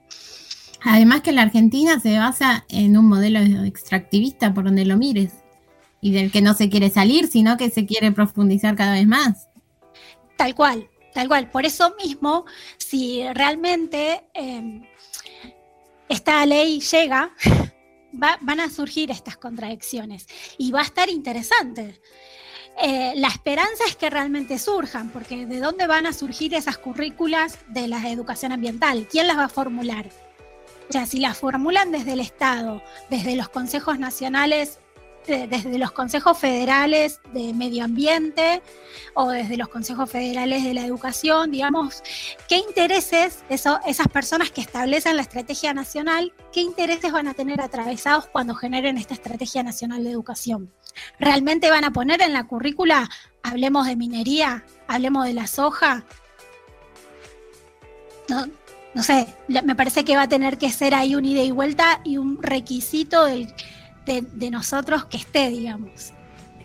Eh, Paulina, ¿la ley está eh, sancionada y reglamentada o solamente se sancionó? Entiendo que solo está sancionada, porque eh, acto seguido lo que tiene que ocurrir es esta elaboración de la estrategia nacional. O sea, la ley está y lo que te dice es que se va a realizar a través jurisdiccionalmente a través de esta estrategia nacional. Esta estrategia nacional no es otra cosa que muchos encuentros que se van a establecer, regionales, provinciales, y un poco esto de establecer ejes de trabajo, demandas ambientales, problemáticas ambientales regionales, y a través de eso se va a ir elaborando la estrategia, que en realidad hubo otras... eh, por ejemplo, en el 2016 se hizo una estrategia nacional de educación ambiental. Se, se venían haciendo, no es nada nuevo. Lo nuevo es que ahora se, va a hacer- se van a hacer en un marco de una ley nacional del ambiente, digamos, y eso es- está bueno, digamos, para, para pensarlo, digamos, ¿no? Sí, claramente, hay que esperar que eso suceda. Yo me quedé pensando en lo de las leyes de presupuestos mínimos. Quizás entendí mal, pero vos decís que si fuera dentro de las leyes de presupuestos mínimos, esto hubiera sido mejor la ley. Sí, porque vos, eh, a mi consideración sí, porque vos podés establecer requisitos básicos que puede tener la ley. Entonces, eh, vos le podés decir, bueno, mira, no sé, eh, hay, por ejemplo, muchas de las leyes ambientales, la mayoría son de presupuestos mínimos, ¿no? Entonces, Nación no puede, no, no, no tiene como competencia eh, regular los eh, recursos naturales de las provincias, pero sí vos puedes establecer una base, decir, bueno, hasta acá, de acá, este es mi piso. Si vos tenés un piso alto, no haces otra cosa que impulsar a las provincias de eso a subir en requisitos, en demandas, en mejoras, ¿no es cierto? Y, y está bueno porque no todas eh, las provincias cuentan por ahí con las mismas herramientas de gestión para establecer sus leyes. Entonces vos le das algo, algo homogéneo y un piso, o sea, si ese piso es de medio alto, está buenísimo, porque vos le estás reclamando ya, partí de acá, de acá partí y si querés mejoralo, pero no podés bajar de esto. Lo, lo que tiene es que como esta ley tiene competencias compartidas con el Ministerio de Educación, bueno, allí hay un tema, ¿no? También. Claro, que se convierte en un tema político también de ponerse de acuerdo entre ministerios e in- y entre intereses de cada ministerio. Tal cual, sí. Sí, y, y creo, no sé, a mí me parece que también es eh, esa, esa conflictividad baja también porque establecer, o sea, no es- los expertos en, en problemas ambientales no son expertos en educación. Entonces ahí también se tiene que establecer ¿no? esa conexión de cómo comunicamos eso. Yo puedo saber un montón, pero no sé nada de educación y tal vez el que sabe de educación no sabe de problemáticas ambientales. Entonces ahí también se tiene que dar un ligue, digamos, que de una, una sinergia, por así Sí, decirlo. de la interdisciplinariedad. Mari, ¿querías agregar algo? Muy bien. Tenemos más información en el episodio que va a salir esta semana, eh, que vamos a estar atentas para escuchar. Vamos a hacer también el especial Paulina. Vamos a hacer un especial, Porque estoy con Paulina. ganas también de esto. Sí, todo, y vamos a hablar todo, todo nicho ecológico, un programa. Uno Dale, de, especial tenemos Paulina de barra uno Yoshi. de Paulina, otro Sí. de Yoshi. Otro de Yoshi, claro, le damos Claro. un montón de espacio. Pa- Para que no piensen que somos la misma persona que nos vamos cambiando el nombre. No, no, no, son dos, podemos dar fe de que son dos. Muchas gracias, Paulina. Bueno, chicas, Nos encontramos nuevamente en el- la próxima columna de Nicho Ecológico. buenísimo, gracias. Chao, hasta luego. Fiesta de colores, de sabores y sorpresas. Si volvemos a comer lo que viene de la tierra.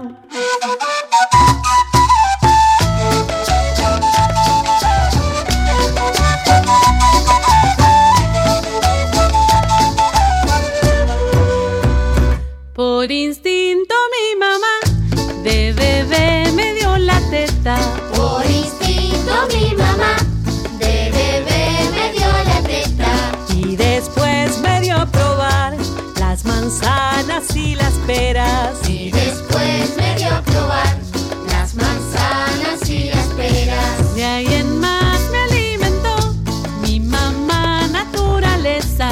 De ahí en más me alimentó mi mamá naturaleza. Con tomate y zanahoria, choclos, papas y lentejas.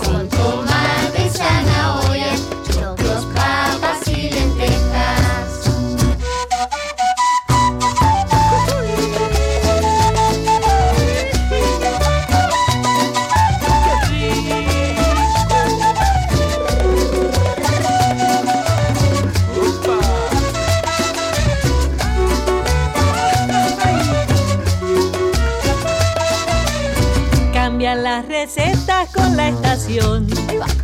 Si viene de la tierra, Mi cuerpo sabe lo que le doy. si viene de la tierra, Voy al mercado y cultivo yo. si viene de la tierra, Tanta frescura multicolor. si viene de la tierra, Con qué gusto disfrutaba la cocina de la huerta. Pero pobre de mi panza, acechaban los problemas. Miren, vienen envasados. Salchinesas, Cacoculas. panchelados. Miren, vienen paquetitos De chipeditos. Vasos fritos. Catarritos. ¿de dónde vendrán? Hacen su presentación disfrazados de alimento. Hacen su presentación,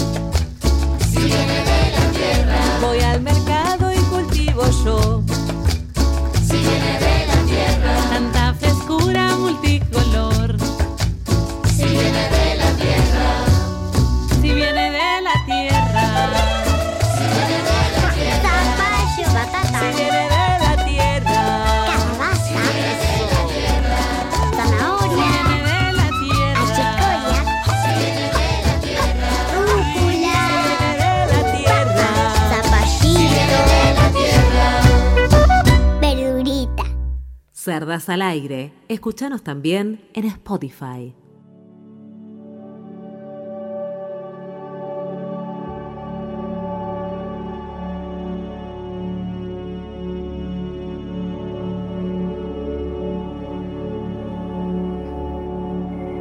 Qué canción tierna que pusimos para este bloque.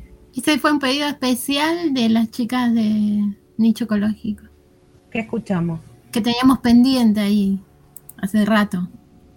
Sí, Escuchamos canticuénticos si viene de la tierra. me encantó. Y antes, en el otro bloque, escuchamos, escuchamos Crudas QNC con Mi cuerpo es mío. Hablando de escuchar, tenemos la cajita en las historias para que nos recomienden podcasts. Eh, porque también queremos escuchar otros podcasts, aparte de que escuchamos a cerdas. No. Obviamente. No escuchamos a cerdas. Así Sí, que vayan sí. A cerdas guion bajo al aire y nos comparten, nos sugieren. Ya nos estuvieron sugiriendo aprender astrología, de qué nos reímos, que es un podcast de stand-up, que me lo marqué para escucharlo porque me pareció interesante. Eh, después hay uno que nos recomendaron que está en inglés. El nivel de la oyentada, mirá. Nosotros no podemos decir dos palabras en inglés. Y acá hay oyentes que. Mal, no pude decir eh, Free Britney. Se llama Welcome to the Night. y, ¿Viene con eh, subtítulos? Sí, espero. Lo que quieren las pibas es un podcast de Furor Podcast. Y hay más recomendaciones. Después vamos a seguir compartiendo. Eh, vamos a mandar un saludo especial a nuestra oyente internacional que sabemos que nos está escuchando desde Chicago, USA.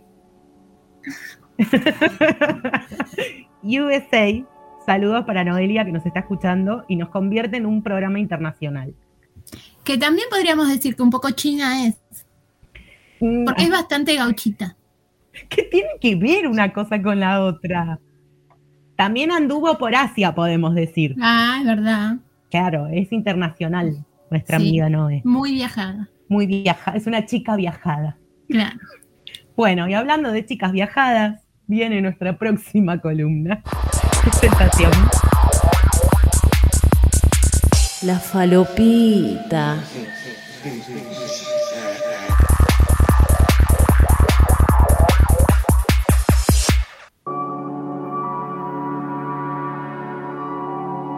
Yo no sé si es mi columna preferida, creo que sí, pero aparte es mi eh, presentación preferida, la falopita, que lo digo a cada rato. La Yo falopita. creo que, que la columna no te gusta mucho. Lo que te gusta es la, la presentación.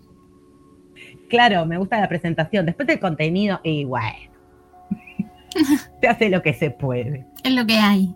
Quiero saber de qué va a tratar esta falopita. Esta falopita, ya que veníamos con educación, con niñas, Vale. vamos a hablar de dibujos animados. Toma, mirá cómo te lo enganchó. Sí, nada que ver, pero bueno, hagamos como que sí. Quedó muy bien. Re. Eh, dibujos animados, teoría falopa. Ay, Vos decís, ah, vos trajiste todos dibujos animados modernos. No, las pelotas. Las pelotas de Mahoma, diría mi padre.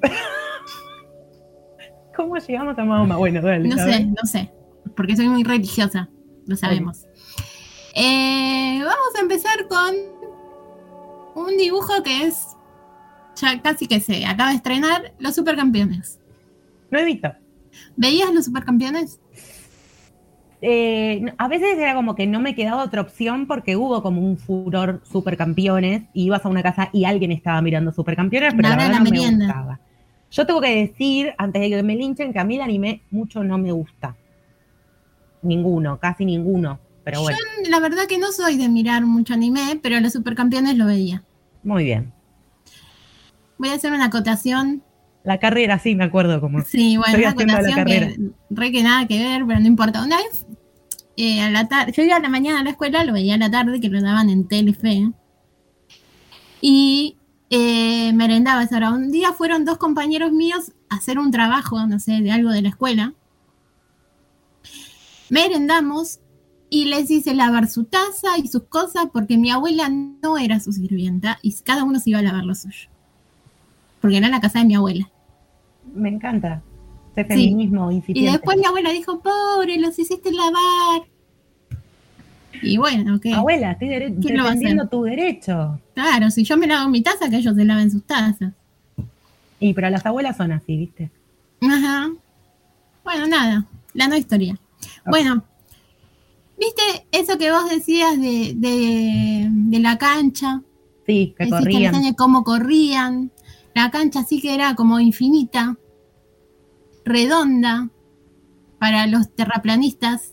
Tomá. ¿Cómo iba a ser así si la Tierra es plana? Bueno, es una, una- son estos dibujitos los vimos no solo los quienes nacimos en los 80, también en los 90 porque se dieron varios años, no solo cuando nosotras éramos chicas. Hay una teoría del el porqué de, de tanto, tan grande la cancha, tanto que daba vuelta las pelotas en el aire, tan alto que saltaban.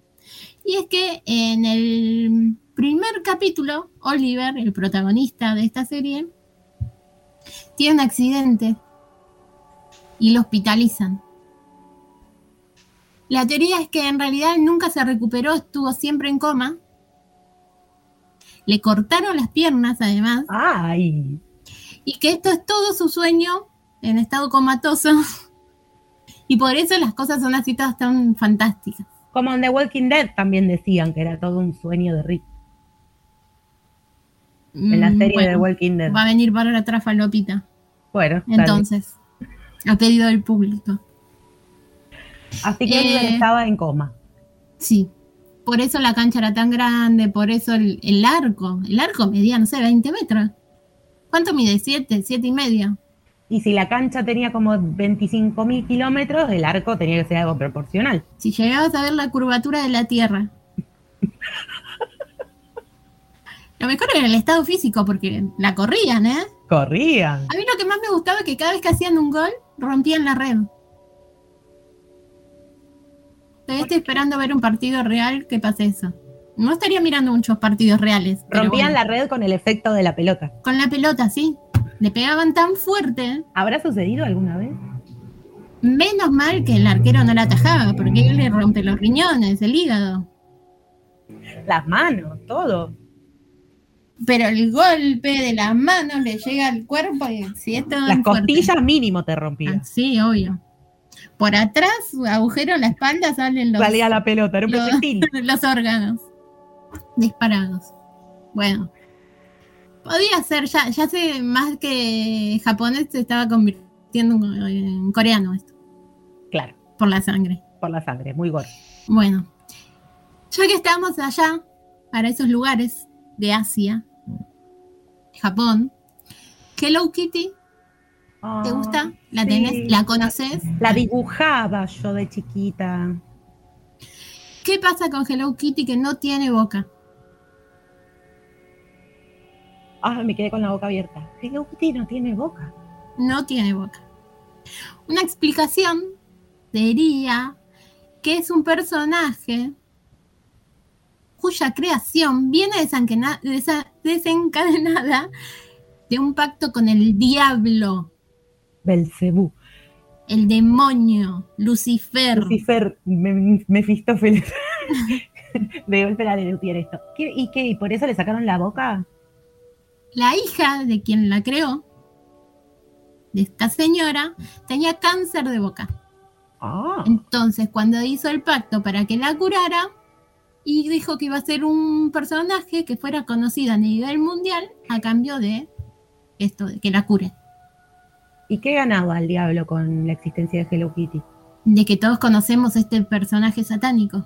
Ah. Y nos mete el satanismo en la cabeza. Con la muñequita de Hello Kitty. Sí, Aparte es un gato, viste que los gatos son como medio. son, ya son mm, satánicos. Claro. Sin boca, dale. Da. Dale. ¿Más pruebas querés? Más, dale, ¿qué crees? No puedo más, no hay más, no existen más en el mundo, para nada. Ni en el juicio de Britney. Hubo tantas más pruebas. Otra que me gusta mucho es una con Scooby-Doo. Oh. Scooby-Doo es viejo, pero lo siguen dando hasta hoy, creo. Sí, Se fue sí, modernizando y todo. Lo tenemos a Shaggy, que es el que siempre está con Scooby. Uno todo flacucho, desgarbado, Miedoso, despeinado, miedoso. ¿Cuál es la teoría de esto? ¿Por qué están así? Porque fuma marihuana. Ah, es falopero. Sí. Le da al charuto. Diría nuestro Fuma amigo Jaime. charuto.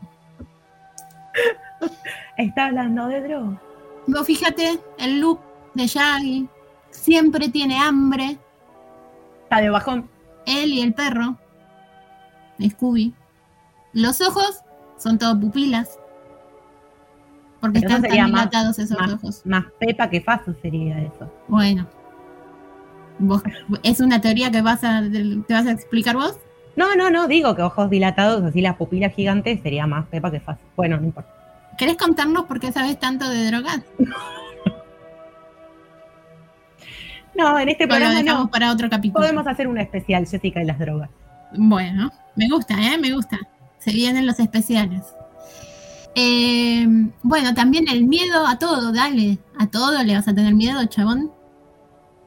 ¿Todo va a ser fantasma para vos? Claro, Eh. perseguido.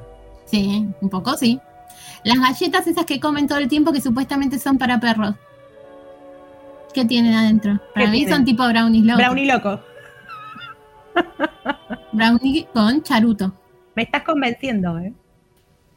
¿Cómo te estoy convenciendo? Ya tendrás que estar convencida. Bueno, soy un poco dura. Sus creadores no comentan nada, pero claramente las pruebas apuntan a que, El que No. otorga es acá. sí, que se drogan.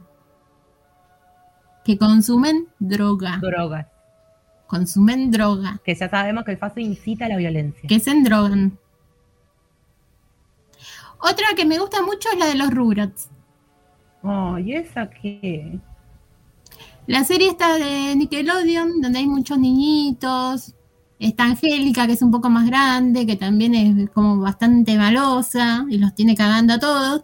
Bueno, dicen que en realidad la única que existe ahí, posta, es Angélica. ¿Y los demás? Los otros son como productos de su imaginación Carlitos, por ejemplo, murió junto a su madre y por esta razón su papá está tan nervioso todo el tiempo. Viste que es como así, como que siempre está alterado este señor. Eh, Tommy siempre es un bebé, o parece Tommy- un bebé. Tommy es el que hablaba así, como de fiado. No, ese es Carlitos. Ah, ese es Carlito.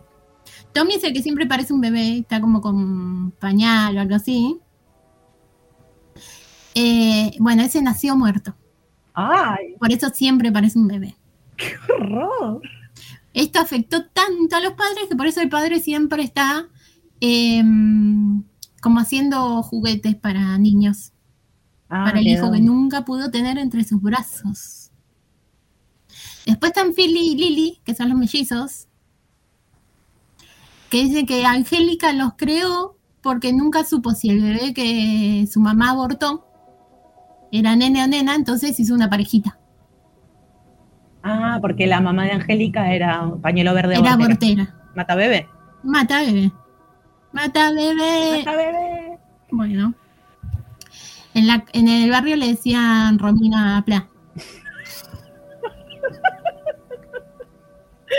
Mata bebé. Bueno, sí, ay, mata qué bebé. horror, Era una mata bebé, horror. como vos, como Betty. Ah, vos no. También, obvio. Eh, bueno, si vemos las personalidades de cada uno de los padres, vas a ver que esto es póster. No estoy diciendo pavadas, estoy hablando en serio. Bueno, bueno. El único que sería real es Dill, el hermano más chiquito de Tommy, que es el único que no le hace caso a Angélica. Por eso es el único que no le tiene miedo y le hace caso. Porque ese está vivo. Todos los Ese está no. vivo posto, posta. Los otros son todos eh, amiguites imaginarios de Angélica. Momento, ¿tuviste amiguitos imaginarios? Sí. Yo creo que ya lo hablamos. Sí, ya lo hablamos, pero eh, Era un chico, no me acuerdo el nombre ni nada, pero era un chico. si lo hablamos hace más de tres programas, ya está, la gente no se acuerda. Ah, sí, el público se renueva. Claro, totalmente. Bueno, ¿qué más? El tuyo se fue de vacaciones. Sí, claro. Se fue conmigo a Mar del Plata. Casi no se van de vacaciones por culpa de tu amiguito. Y acá tengo, ahora vengo con las más importantes, porque tengo unas cuantas teorías A ver. sobre un- otro dibujito. Muy ochentero, muy de la época de supercampeones. Los pitufos. Ah, esa la Que sabía. también se fueron renovando. ¿Cuál? Hay muchas, ¿eh? Yo tenía una de que eran así como también diabólicos, demoníacos. A mí no me dejaban verlos, por ejemplo. No te dejaban verlo. Yo tengo una amiga que es el día de hoy que vos no le podés decir pitufo porque le da miedo y se toca la teta izquierda. ¿Tanto? Sí. Y, y te odia si le decís pitufo. Una de estas teorías es que eh, Gargamel en un momento, el malo, ¿no? Sí. En un momento de su vida fue un fiel discípulo de la iglesia y su ropa es una sotana franciscana. Claro, parecía. pero en algún momento se desvió de su camino y terminó vinculado a cosas paganas y bastante oscuras con su gato Azrael, que lleva el mismo nombre del ángel de la muerte en la religión judía y musulmana. Sí, sabré yo de religiones. De judías y musulmanas. Obviamente, específicamente. El otro día una compañera que, que es judía, le conté el apellido materno que tengo y dijo que sí, que soy judía. Listo, ya está. Así que yo ya estoy. Era lo único que me faltaba para ser, para tomarme todos los feriados. ¿Te vas a cambiar el nombre? ¿Te vas a llamar Miriam? Yo ya lo tengo, es Miriam. Listo. O sea, es que mi nombre judío es Miriam. Listo. Sí, ya está. Eh, bueno, así que la próxima, el año que viene me tomo todos los feriados. Olvídense. Algo bueno tiene que tener. Ah, claro. Si no, ¿para qué soy, voy a ser tan fanática religiosa como soy? Otra es que los pitufos son racistas. Racistas. Sí. Hay un capítulo donde viven un virus muy contagioso que es ocasionado por una mosca que los convierte en pitufos morados, violetas. Y esto es como una especie de infección zombie. Esto viene del primer número de la historieta original, que se llama Los Pitufos Negros. Oh. Que obviamente fue muy criticado porque ahí no se convertían en, en violetas, se convertían en negros. Negros. Era súper racista y presentaba como los personajes de color negro como criaturas salvajes, primitivas y sin inteligencia. Bueno, eso no suena tan falopita. No, la verdad que está. No. Después tenemos que son miembros del Ku Klux Klan. bueno, por los gorritos blancos. Exacto. Sabemos que el Ku Klux Klan es una de las organizaciones más racistas y xenófobas y antisemitas y en pro de la supremacía blanca que puedan existir, que quemaban a personas eh, afrodescendientes vivas. Y no sé si no lo siguen haciendo en algún lugar. En Estados Unidos seguro que algo de esto pasa porque Seguro. siguen existiendo sin duda. Eh, bueno, estos están relacionados con por, por los sombreros blancos, obviamente, con la excepción de Papá Pitufo, que es el único que tiene un sombrero rojo. Rojo. Mira que Eh, para no verlos me acuerdo bastante, ¿eh? Sí, la verdad que sí. Después hay otra teoría que dice que no, que no son del Ku Klan y que son gorros frigios. Que son unos capuchones que en la Roma republicana eran utilizados por los esclavos que ya eran libres, por lo que más bien son un símbolo de libertad. Bueno, sí, la podemos Bueno, pintar. Si es una cosa es la otra, chicos. Ustedes se fijan. El que les gusta, la agarran. Después también está una que me gusta mucho, que es que los pitufos son nazis. Nazis, pitufos, Vos nazis. sabés que yo tengo así como una fijación con los nazis, así que probablemente esta noche tenga una de mis tantas pesadillas con nazis, pero además con pitufos. Sí. Eh, hay un sociólogo francés. Voy a usar mi, mi, Tu perfecto francés. mi perfecto francés, eh, que es mi primera lengua. Eh, Antoine Bueno. Bueno, no era tan difícil. A ver, decía Antoine, vos también, como lo digo yo. Antoine. No, no, no te es salió más tan bien. gutural. Antoine. No, no te salió tan bien. Este dice que los pitufos presentan una sociedad totalitaria en donde el nazismo está presente principalmente por las actitudes que tienen en contra de, de Gargamel. Pero Gargamel es el malo. Pero Gargamel representa a un judío avaricioso. Háblame de estereotipos. en donde los estereotipos antisemitas están presentes desde su enfermiza codicia hasta incluso rasgos como su nariz. Es peor el, el, el Claro, remedio es que por la explicación que Es un horror. el señor viene a quejarse, son nazis. Bueno, pero me parece que usted es más nazi, señor. ¿Usted lo dice porque se parecen a usted? Eh, bueno. La próxima lo llamamos Antoine y le preguntamos. Otra que me gusta mucho, ya que me estás echando, Para ir es cerrando, que- diría. que son los pecados capitales. Los pitufos. Sí, pitufina es la lujuria, pitufo fortachón la avaricia, vanidoso es la soberbia, filósofo es la envidia, goloso la gula, perezoso la pereza. Digo, tampoco se tomaron No, mucho no, trabajo de pensar cuál era cuál, era bastante fácil. Como los siete enanitos. Claro. No era tan difícil. No, no era tan difícil. Y te cierro con esta, Dale. que dice que es como em, que más allá de significar los pecados capitales, están relacionados con el satanismo, principalmente por sus bailes alrededor de la hoguera, que en algunas culturas son parte de rituales satánicos. Incluso algunos piensan que Papá Pitufo es el diablo por ser el único en la aldea que viste de color rojo. La tienen con el gorro rojo de papá pitufo que solamente quería ser un poco más glam. Para mí, fum- eh, bailan alrededor de la hoguera porque es fuman charuto igual que Shaggy.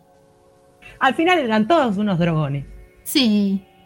Y la bueno, vida, como la vida real. Y si crecimos viendo eso, ¿qué pueden esperar de esta generación, no? Claro, después no me echen la culpa a mí. Yo creo que esto... Yo soy rebelde porque el mundo me hizo así. Me hizo así. Yo creo que eso merita una profundización, porque debe haber más dibujitos. Sí, sí, obvio, dejé un montón afuera, además vos me decís que cierre, que te cansaste de que yo hable, que me vaya. Yo sigo la grilla que armás vos, ¿qué te quejas? bueno, me encantó. Y si un montón me gustó la falopita, me gusta la, me, me gusta la Sí, ya sabemos que te gusta la falopita. me gusta la falopita. Por favor, cerremos este bloque porque cada vez quedó mejor. Pero vamos a escuchar, quiero decir que vamos a escuchar, ah, ya que estamos, el tema de la segunda película de los pitufos, que ¿quién mejor para hacerlo que nuestra reina madre, diosa de, este programa, Britney Spears? Britney.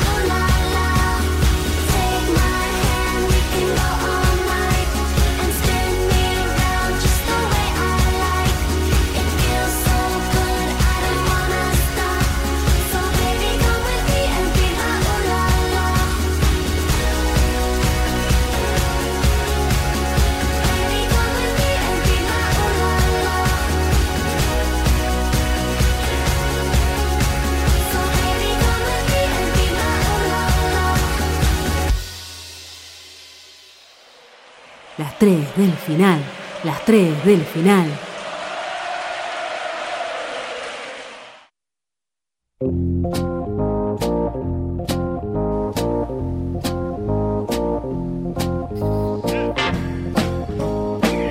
Muy bien, estamos llegando al último bloque de este bello Cerdas al aire vamos a hablar un poco de las recomendaciones de podcast que nos fueron llegando a la cajita en la historia de Instagram, cerdas-al aire. Hubo un montón. Estoy estirando mientras abro Instagram. Ahí está. Ya dije tres, eh, tres o cuatro. Aprende astrología, aprende astrología. ¿De qué nos reímos? Que es el de stand-up. Welcome to Yo the tengo night. una relación de amor-odio con el stand-up. No sé Yo si lo quiero escuchar. Me llama la atención el podcast de stand-up. Capaz que el podcast, sí. Lo que quieren las pibas, que es de Furor Podcast. Y ahora llegaron más recomendaciones. Concha Podcast, que hoy estuve chequeando y tiene un capítulo sobre la bombacha. Eh, amé, me encanta. Hablan una hora sobre bombachas. Después nos recomendaron Barbazum y Ketemaiken. ¿Qué No tema lo conozco. Ken ¿Lo conoces? es sobre música popular, tipo cumbia villera, música de barrio, Ah, mira qué bien. trap, cosas así. Bueno, y tengo más. ¿Vos querés ir diciendo algo? Porque yo estoy buscando mis notas. Yo tengo muchos. ¿Tengo que decir uno o puedo decir todos? No, eh, ya sabemos cómo es esto. Nadie le da bola. En esta mesa no le damos bola a la, la pregunta, al límite. Así Ah, que bueno. podés decir todos los que quieras. En pandemia escuché uno que se llama Caso 63. Ujú. Es eh, radioteatro. Son 10 capítulos de, nom- de 15 minutos, ponele. Eh, me dejó un poco ahí como... ¿Perturbada? "Mm, esto puede ser real. Sí, un poco perturbada, pero la verdad que no podía pararlo. Tuve que escuchar a los 10 capítulos de corrido. Hasta que no terminé no pude parar. Es chileno, es muy, muy bueno, muy bien actuado, buen guion, buena historia. La verdad que no me canso nunca de recomendar Caso 63, que está en. Spotify. Sí. Y es original de Spotify. Me costó después mucho encontrar, me cansé de buscar cosas así de radioteatro y no puedo encontrar. En podcast. Lo- sí, lo poco que encontré eh, no me gustó nada. Y si no, hay mucho tipo de lecturas, o- pero no así actuado. No me digas así de lectura. No, bueno, pero yo no estoy buscando un- la lectura de un libro de teatro. Bueno, Quiero algo actuado. pero el tonito. Del- Bueno, te pido mil dis. Después, otro que escucho bastante es Sodomarama, que eh, es sobre eh, cine y series LGBTQ+, que además me enteré después que quienes lo hacen son amigos del señor operador. El señor operador es como el señor televisor de, De Flavia. Sí. Claro, el señor televisor que decía brillante. El que más escucho es Hoy tras Noche con Fiorella Sargenti y Santiago Calori de cine, que también está en Spotify. Otro que es chileno y me parece muy bueno es Las Raras, Sí, lo escucho. que también lo voy a recomendar mucho, muy fuerte. No puedo no recomendar Dynamo Podcast, Por favor. que más allá de que sean nuestros amigues, yo lo escucho en serio. ¿Cómo en serio? Todo es en serio. No, bueno, pero podríamos estar recomendando decir, ah, bueno, sí, sí, no, lo escuchamos en serio. No solo porque son nuestros amigos, sino porque nos gusta. ¿Por qué nos gusta? Y otro que si vieron la serie eh, Lovecraft Country, hay un podcast con también Fiorella Sargenti y mm, Seba de Caro que analizan cada capítulo de la primera y hasta ahora única temporada y que también está en Spotify, se llama Lovecraft Country, el podcast, que es bastante fácil de encontrar. Claro. Hay una versión mexicana también. No la escuché la versión mexicana, escuché solo la argentina. Dicen que está bueno escuchar las dos porque dicen cosas diferentes. Pero bueno, escuché solo la versión argentina y me gustó. Si te gusta la serie, está bueno porque por ahí dicen cosas que no, no te no llegaste a ver. Y suma un montón. Bueno, Bueno, por hoy llegué hasta ahí. igual un montón. Sí, como no tengo nada que hacer, escucho podcast. Yo para hacerle la contra Mari, solamente para eso, les voy a decir que tengo una lista en Spotify que se llama Sobre y de lecturas. No, no, no, no, no tergiverses lo que yo digo. No, no, no, Yo porque vos lo que estás diciendo es que es una mierda leer. Ah, sí, eso, es verdad, eso dije. Es verdad, eso dije. Escucho mucho, la verdad que lo que más escucho son podcasts eh, que tienen que ver con lectura, con autores y autoras, con entrevistas, etcétera, etcétera. Así que fuera de broma, hice la lista en Spotify que se llama Sobre y de Lecturas y estoy levantando de, ahí algunas recomendaciones. Voy a toser. Ya tosí. Uno que ya creo que ya recomendé en Nerdas, pero lo vuelvo a recomendar porque me encanta, es Mostras, Maestras de la Poesía Argentina. Que tienen todos capítulos por autora. Obviamente está el de Alejandra Pizarnik. Y después hay de Susana Tenon, Juana Bagnosi, Olga Orozco, Alfonsina Storni, toda gente que yo leo. Diana Velesi, Beatriz Viñoli. Ahora hicieron el, el último, que es de febrero, pues no sé si está muy activo, pero cada tanto sale alguno. Es de mm, Gaby de Chico. Ese me encanta. Hace así como biografías, ¿no? Bueno. Después eh, hay otro que se llama Abro Hilo. Abro Hilo, eh, que tiene, bueno, obviamente, es de Leila Guer- Guerriero. No sé si lo estoy diciendo bien. ¿Qué? Guer- Guerriero. Em, este último que, yo- este, este que escuché, digamos. Porque a veces no escucho todo el podcast, escucho algún episodio. Puede ser, ¿no? También. Sí, no, yo hago lo mismo, excepto ponerle con el este que es de una serie y analizan capítulo a capítulo. Claro, Igual que el otro que es un radioteatro. No, radioteatro. Salteados. Escuchaba, no entendía nada de la historia. Hay gente que está Elige contestando. Hay gente que está contestando ahora la, la cajita. Em, me, me hace, me- me- me- se me mezclan los cables. Después, las pidas al podcast, que me encanta. Sí. Ese lo escucho y lo sigo. Monstruo ya lo dije. Hay uno que descubrí que se llama Esto con, Not- con- Esto con Nat no pasaba. Que es sobre cine. Son creo que cinco chicas que hablan sobre cine. Pero principalmente hablan del universo cinematográfico Marvel. Para vos, Mari. ¿Por qué para mí? Porque no te gusta. Porque no te algunas gusta. cosas me gustan. Me están agregando ¿Qué es lo último que vi en el cine? Eva Cast, una de Marvel. Bueno, entonces, Que no me acuerdo cómo se llama. Shangri. Shang-Chi. Shang-Chi, Shang-Chi. Ahora hablas chino también. ¿Cómo es? obvio. Es mi lengua materna. Eh, the Girls from the Office me están recomendando. Gracias, Noelia, por recomendarme cosas en inglés que yo no sé pronunciar. Y Eva Cast. Si no se las sabemos pronunciar, ¿cómo las vamos a escuchar? Lo escribo, si no lo tengo que pronunciar.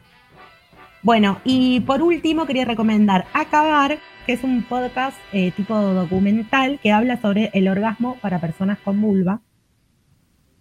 Y que adelanto que quizás en una de esas, en algún momento, una persona de esta mesa salga en el podcast. Nada ¿Es el de Melanie Tobal? Y capaz va una cerda. Bueno, Toma. capaz va la mejor.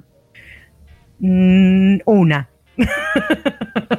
una, no la mejor. Es buen- no, es, no es bueno, es el mejor que era de Grundig, ¿no? Capaz que va la mejor. O sea, no la que tenga Venus en Capricornio. Si ya Ya. saben quién tiene Venus en Capricornio. Bueno, eh, eh, Adrián, ¿querés recomendar algún podcast? Te podemos eh, hacer la pregunta a vos también. Sí, ¿qué tal? Buenas noches. A vos también. Buenas noches. ¿Qué tal? ¿Qué tal? ¿Cómo están? Como dice Paulo Vilauta.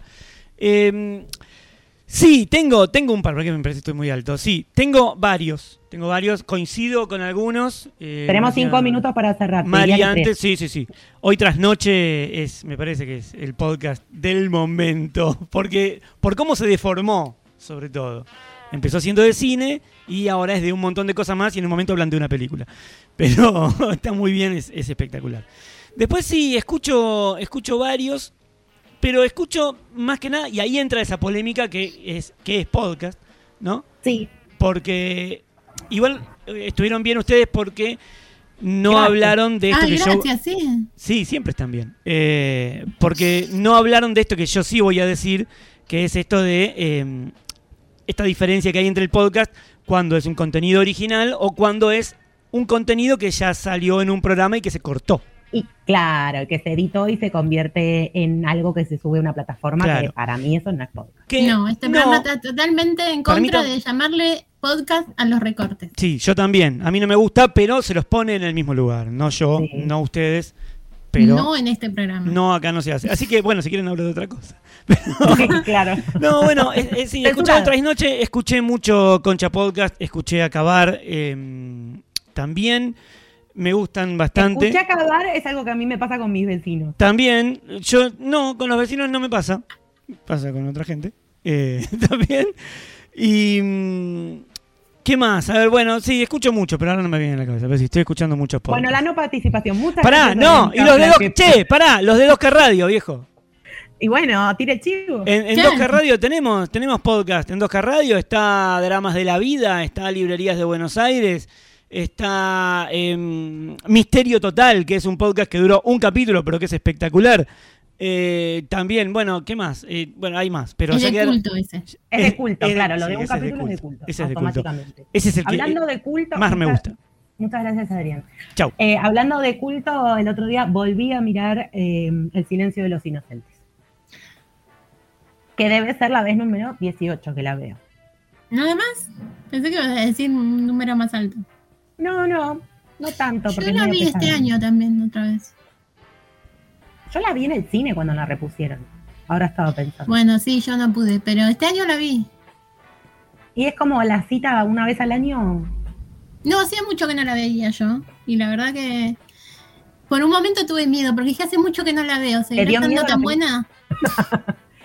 Yo te hago una pregunta. La verdad que siempre está tan buena. no quiero entrar en un problema, en un tema espinoso, sobre todo porque nos está quedando un minuto. Pero te hago una pregunta. ¿Vos leíste el libro? No, Te lo voy a prestar. lo tiene mi hermana, pero la verdad que no lo leí.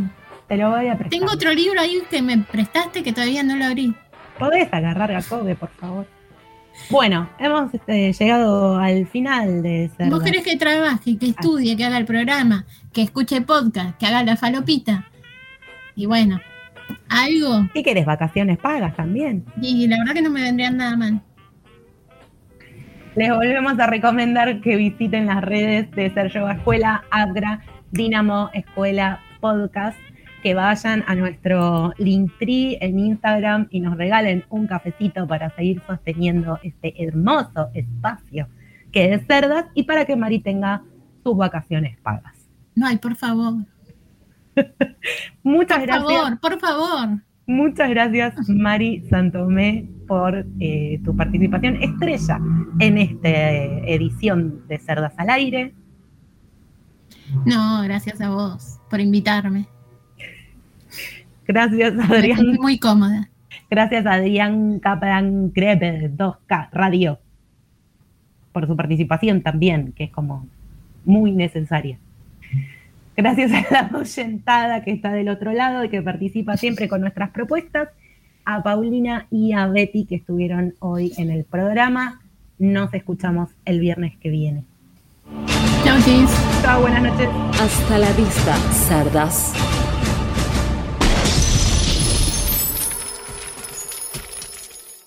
Raindrops on roses and whiskers on kittens, bright copper kettles and warm woolen mittens, brown paper packages tied up with strings. These are a few of my favorite things. Cream colored ponies and crisp apple strudels, doorbells and sleigh bells and schnitzel with noodles, wild geese that fly with the moon on their wings. These are a few of my favorite things. Girls in white dresses with blue satin sashes, snowflakes that stay on my nose and eyelashes, silver white winters that melt into springs. These are a few of my favorite things. When the dog bites, when the bee stings, when I'm feeling sad, I simply remember my favorite things, and then I don't feel so bad.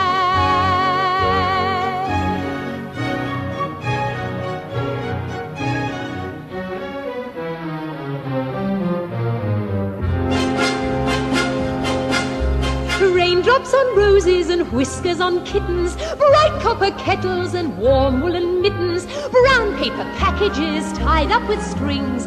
These are a few of my favorite things.